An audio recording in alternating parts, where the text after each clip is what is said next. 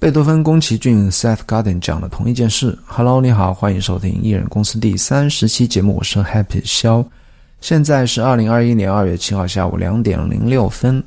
嗯，上个礼拜我看过三篇文章，分别讲了不同的故事，但是背后的寓意啊，或者说啊想法都是有点类似，想跟大家分享一下。首先是 Carl Lupo 他在二月五号发的一篇 blog，那链接我会放在 show notes 里面，标题是关于贝多芬和他安静的天赋。这里所谓安静的天赋，其实指的是贝多芬失去听力这件事情。我相信大家都多少。知道贝多芬他在自己的后半生是完全听不到任何声音的。文章也引用了他贝多芬在三十岁生日的时候曾经这样说他的听力：他说我过去三年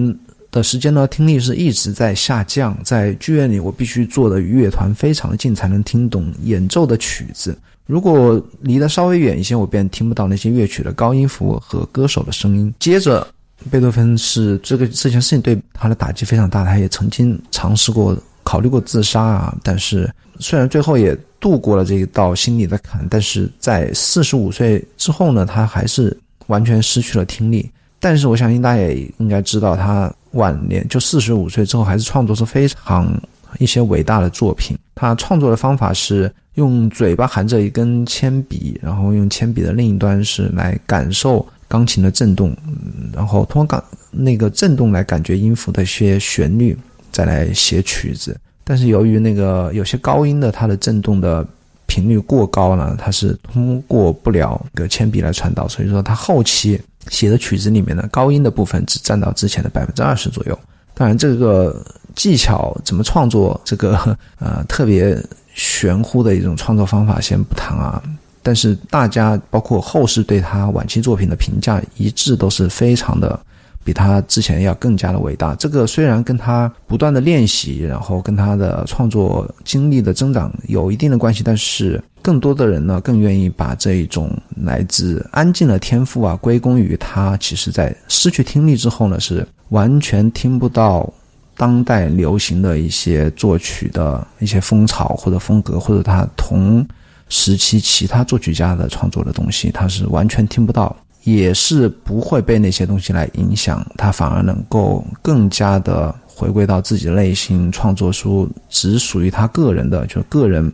风格更加强烈的一些东西。那些东西呢，反而就是把他的天赋是完全不加修饰的、不加影响的，全部展现出来。其实失去听力这件事情啊，从客观上、物理上隔绝了他被别人影响的这种能力，然后也给他带来的 gifts 好处呢，使他更能够变得更加独一无二啊。卡尔里引用这个故事的原因呢，他其实他自己虽然没说啊，但是我在呃搜索了解卡尔吕普的时候呢，卡尔他其实是 MIT 的一个。现在是一个教授啊，早年也是非常牛逼的，包括读书啊，包括创作啊。他从二十岁开始就写书啊，到现现在应该写了七八本书。然后最近的一些作品也是非常的畅销，包括 Digital Minimalism》《Digital Minimalism。呃，我是曾经在前两篇的 Newsletter 里面讲过这本书，然后包括他的 Deep Work，我也是在 Happy Project 里面引用过的，就是完全的。写过这本书的读书笔记，非常喜欢他的作品，但是呢，他几乎是在社交媒体上出现，也就像他自己写的那个《Digital Minimalism》一样呢，他是完全对社交媒体这件事情认为是有对 Deep Work 来讲的话，深度工作来讲是不是特别好的一件事情，所以他比较排斥，他是不上推特，也非常少的来接受采访。我最近 哇塞，他其实，在两周前吧，大家如果去看那个 Ryan Holiday 的博客，他是有上 Ryan 的 Ryan 的那个访节目啊，博客，两个人人聊的还不错了。我相信应该是因为 Ryan 也是作家的原因，他们之间会比较有共同的话题。那 Car 也不是特别的。严肃，大家也是可以来回的讨论一些关于写作的一些话题，但是其他的他上节目的就比较少一点，然后社交媒体更加是不会去。那卡尔在这篇文章里面其实也讲他自己很少接受采访，啊，也有一些出版商通知他要更多的曝光啊，要建立个人的品牌啊，这样你的书才会更加的卖呀，才会在写作这件事情来讲呢，获得更多的听众啊，等等等等。但是呢，他说他自己大部分自己的 deepest 最深度的 work 是在完全与世隔绝的呃状态下完成的。所谓的与世隔绝，其实就是说他在他自己家里。没有一些数字东西的设备或者媒体的干扰的情况下，或者在他家附近的小树林散步的情况下的思考、写作等等吧，在这种状态下完成的，而不是说他通过在推特上与别人 social，或者说在更参加更多的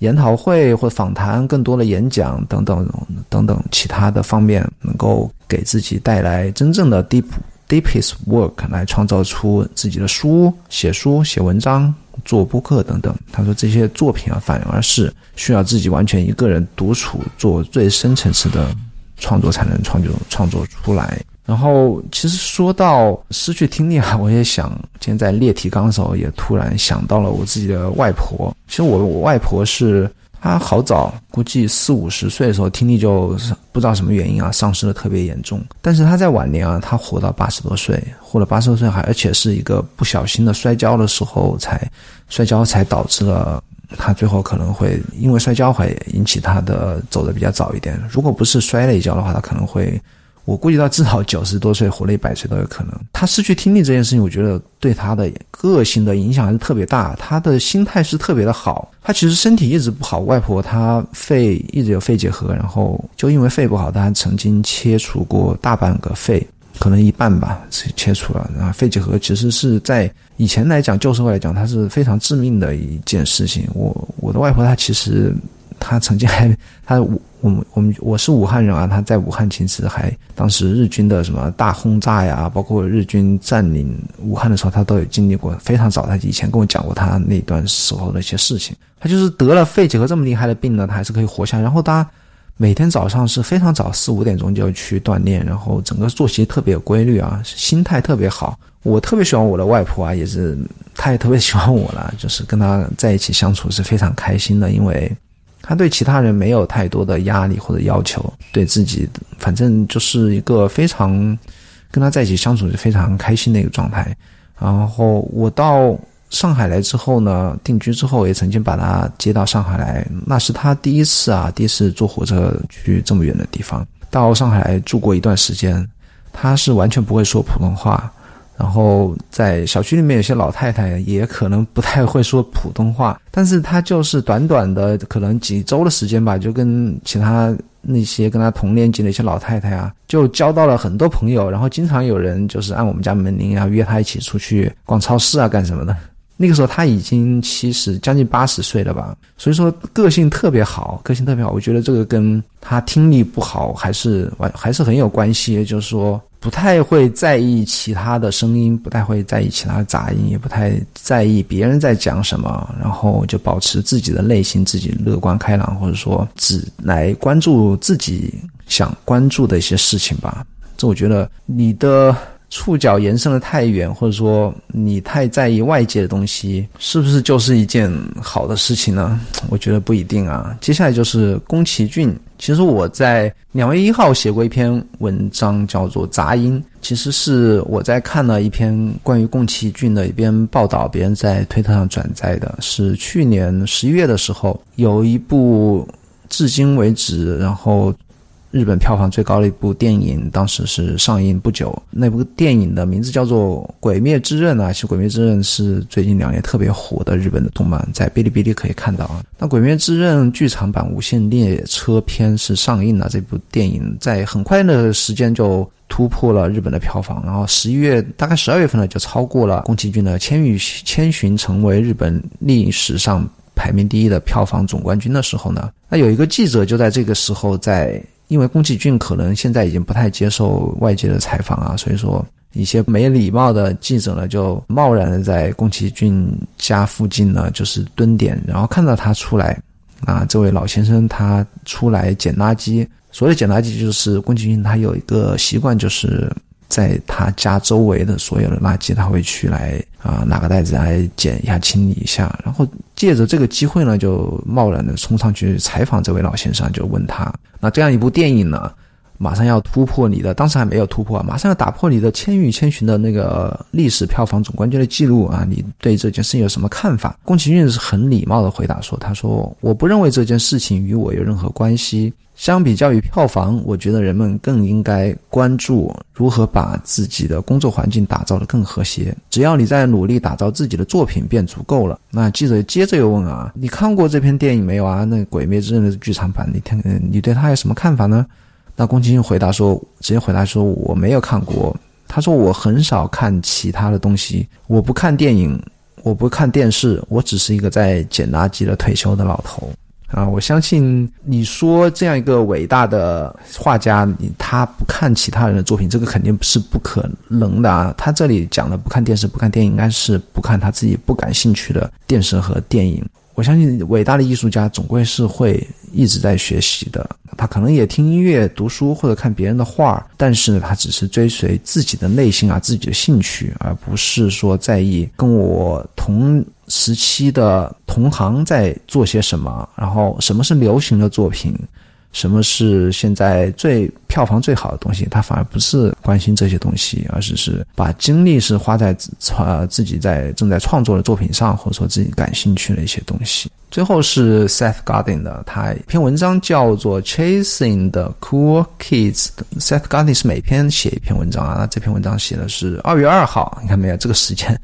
二月一号、二月二号和二月五号这篇文章，他写的是。名字是追寻那些啊很酷的潮流的孩子们。文章是少有的把字数是写了很多，这篇文章大概是其他差不多他其他文章的字数的三倍啊。我相信这个跟我想讲但是不会讲的 这最近发生的一件呃挺流行的一件事情或者一个 app 有关啊。但是我我不会讲，因为他也没讲，包括卡尔吕珀他也没讲。他说什么呢？在前面他就说，哎。快看那个 MySpace 呢？其实非常早，MySpace 可能现在有十几二十年了。MySpace 出来了，我们要去看有什么好玩的东西，然后我们也要去在那边发文章。然后不久后，快快看那个推特出来了，你在上面有听众吗？你你你要怎么去建立听众？然后 Quibi 出来了，然后最近又是 Substack 出来了，听说过没有啊？你那个布洛克要死了，你别再写布洛克了，是不是要去发 Newsletter 啊？等等等等吧，啊，前半部分在讲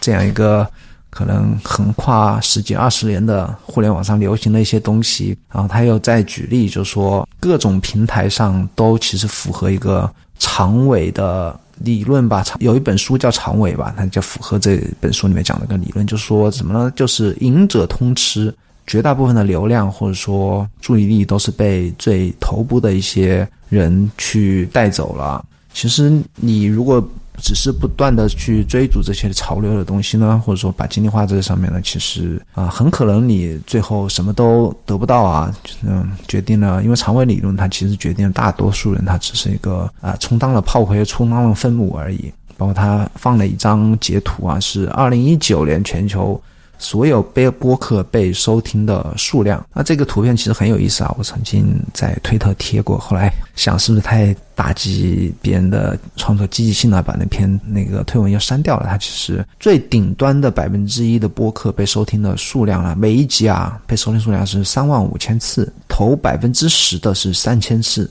头如果你的播客平均每集被收听了一千次呢，那已经是 top。Twenty 啊，就是前百分之二十的已经非常厉害了。平均所有在互联网上的每一期播客的被收听的数量中位数是多少呢？只有可怜的一百二十四次，就是说有一半的或接近一半的被创作出来的播客被收听的数量是只有一百次左右。我相信做过播客的人都知道，做播客这件事情。其实是非常耗时间、耗精力的。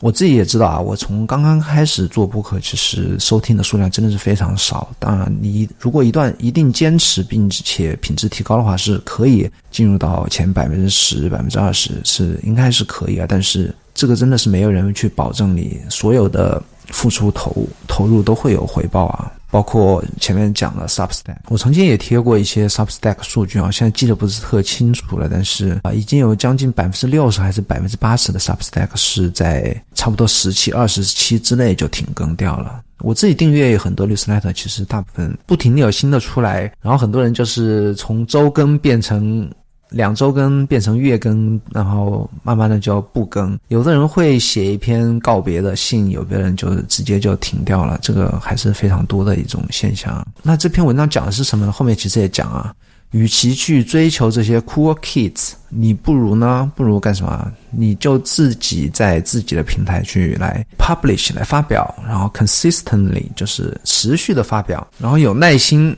然后，on your assets，on your assets，我其实也写过一篇文章啊，就是我我应该是根据这篇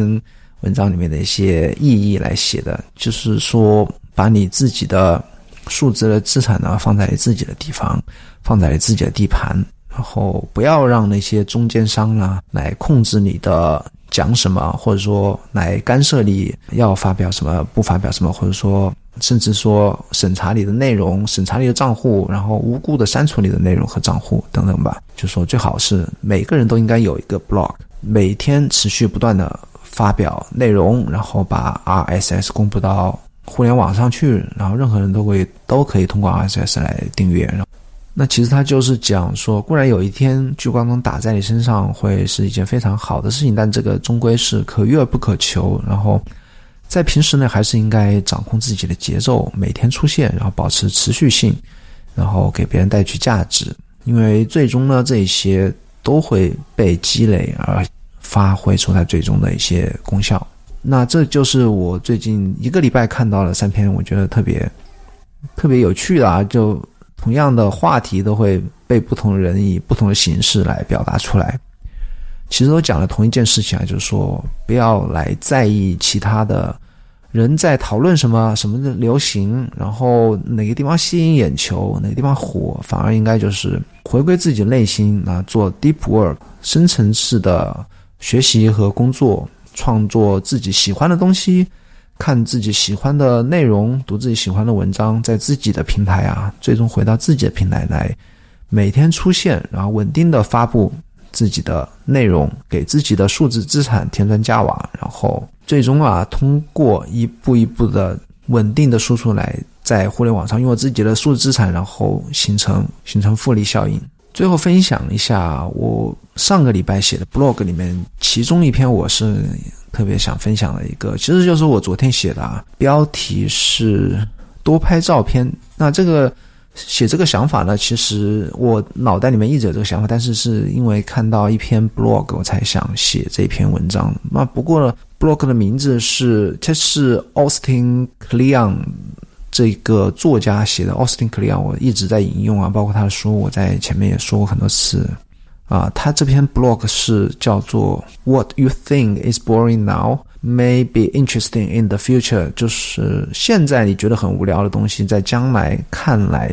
可能会是非常有趣。呃，这其实就是在讲照拍照片这件事情。你现在可能很多，我经常看到啊，就是很多人对于拍照这件事情无所谓，特别是一些男生啊，不太喜欢拍照。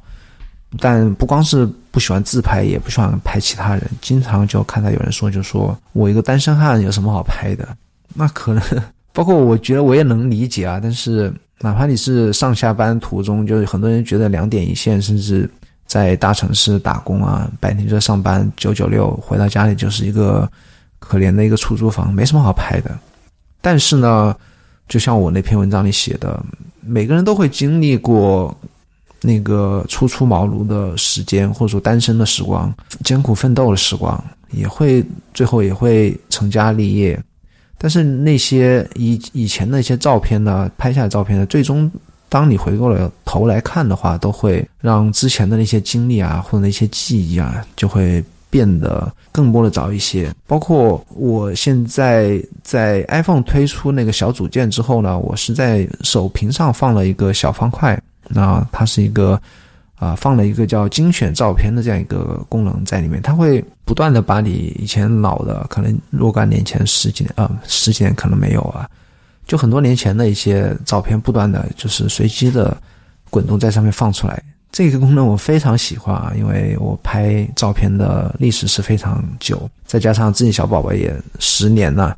他十岁，大大海已经十岁了，就是说一一直会有意想不到的照片，是被翻出来，然后我跟老婆两个人就没事的，就是经常会彼此互相发之前的照片。那如果你不怎么拍照片的话，其实就没有这样一个回忆过去的一个比较好的一个方法吧。还是鼓励大家，不管现在看来看多么无聊的照片吧，还是。